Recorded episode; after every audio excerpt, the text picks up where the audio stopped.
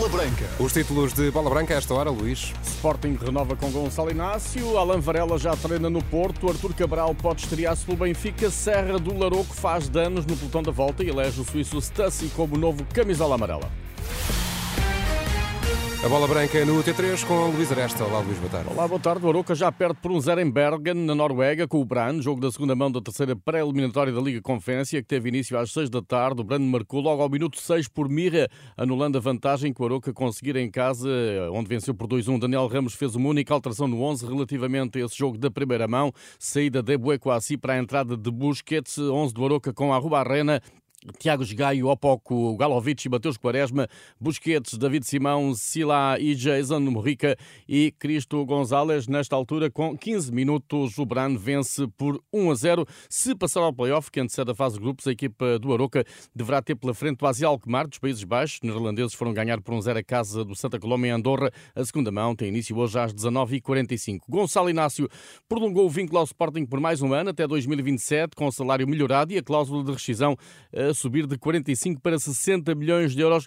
O central de 21 anos diz estar feliz e orgulhoso com a renovação de contrato. É um enorme orgulho que continuar de ligar um peito. Já são muitos anos e fico muito feliz de cá estar e continuar e espero que venham mais. Gonçalo Inácio Leão até 2027. Ruben Amorim projeta às 7 da tarde o jogo da manhã em Rio Maior, da jornada 2, com o Casa Pia. Felipe Martins já disse que espera continuar a somar pontos depois da goleada em Faro na primeira jornada. Entramos bem no campeonato, era esse o nosso objetivo. Vimos de, de, três vitórias em jogos oficiais e amanhã contra um adversário com o poderio que todos nós reconhecemos. Uh, e acho que a grande dificuldade vai ser, vai ser acima de tudo o poderio do Sporting, eh, mas também acreditamos que nós vamos ser a maior dificuldade para eles, eh, como equipa que vamos, eh, vamos ser, que acredito que vai ser uma equipa organizada, uma equipa muito competente e uma equipa que vai em busca de, de continuar a somar pontos neste campeonato. Casa Pia Sporting abre a jornada 2, esta sexta-feira às 8 h quarto da noite, o estádio de Rio Maior, casa emprestada do Casa Pia, comporta 7 mil espectadores, a cota de ingressos destinada a adeptos do Sporting esgotou em poucas horas. Artur Cabral espreita a titularidade do Benfica frente ao Estrela da Amadora, sábado às 8 8 e Daniel Kennedy, antigo jogador de ambos os emblemas, considera este momento certo eh, para o avançado brasileiro contratado à Fiorentina ir a jogo, mostrar o que vale. É um jogador que chega, um jogador novo, não conhece bem ainda como os seus colegas jogam, mas, mas eh, é um excelente avançado, todos nós sabemos que é um excelente avançado. Acho que é a oportunidade certa de, de, de entrar no 11, com a expulsão de Musa.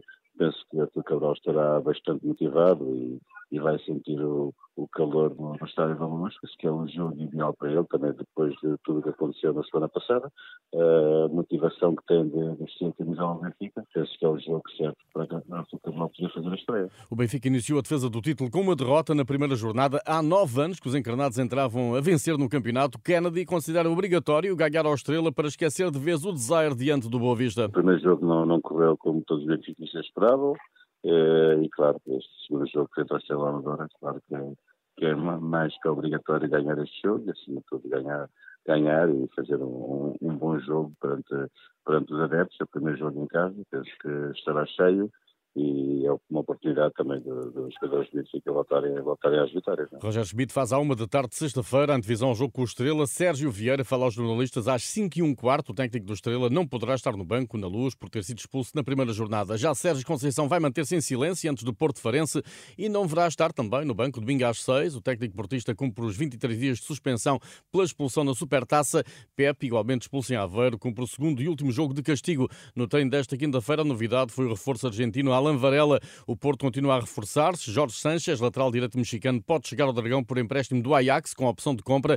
Para o meio campo, o reforço será João Moutinho, por uma época. Um regresso ao Porto por confirmar, a poucas semanas de Moutinho completar 37 anos de idade. O médio internacional português recorreu hoje às redes sociais para despedir do futebol inglês, com elogios à Premier League e ao Wolverhampton, onde jogou nas últimas cinco épocas. Este provável regresso a casa, ao fim de uma década, é visto com agrado pelo antigo guarda-redes Beto, ex-companheiro da equipa de Moutinho no Futebol Clube do Porto. Julgo que é um jogador que se identifica um pouco com o ADN do do Porto. Nós jogámos juntos há alguns anos atrás, é um jogador que encaixou perfeitamente na estrutura, na equipa, na identidade do clube. É, obviamente voltará um jogador muito, com muito mais maturidade. Se se concretizar, acaba por ser uma decisão bastante acertada, neste caso das duas partes. João Moutinho de regresso ao Porto depois de ter sido apontado ao Braga. Confirmado está o destino de Rodrigo Conceição, anunciado hoje como reforço do Zurique, líder do Campeonato Suíço à quarta jornada.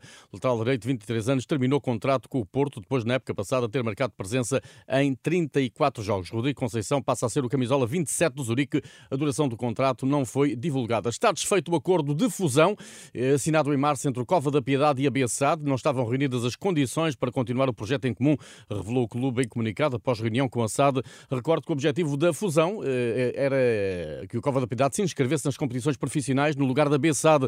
A queda para a Liga 3 e a inscrição chumbada pela Federação Portuguesa de Futebol naquele escalão acabaram por ditar a eh, inviabilidade do projeto.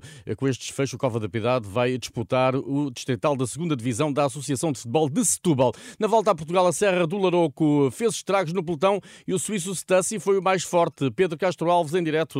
Eh, boa tarde. Boa tarde, Luís. Foi Colin Stussi a vencer aqui na Serra do Larouco. É o novo líder da volta a Portugal. Nesta altura decorre ainda a cerimónia do pódio. O corredor da equipa austríaca Vorarlberg foi o mais forte. Numa surpreendente chegada ao sprint. Não é comum acontecer este tipo de chegadas eh, depois de subidas tão exigentes. A verdade é que o suíço acabou por bater o espanhol Luís Angel Mate e os portugueses António Carvalho, Henrique Casemiro, Frederico Figueiredo e Afonso Eulálio. Os favoritos chegaram todos juntos, com exceção de Délio Fernandes e do camisola amarela Artem Nish. O russo acabou por descolar da frente a 3 km da meta e perdeu a liderança, é agora segundo a 28 segundos do suíço Stussi. Henrique Casemiro continua a ser o melhor português, o corredor da FAPEL está em quinto lugar a 45 segundos. Ainda está tudo em aberto nesta edição da Volta a Portugal.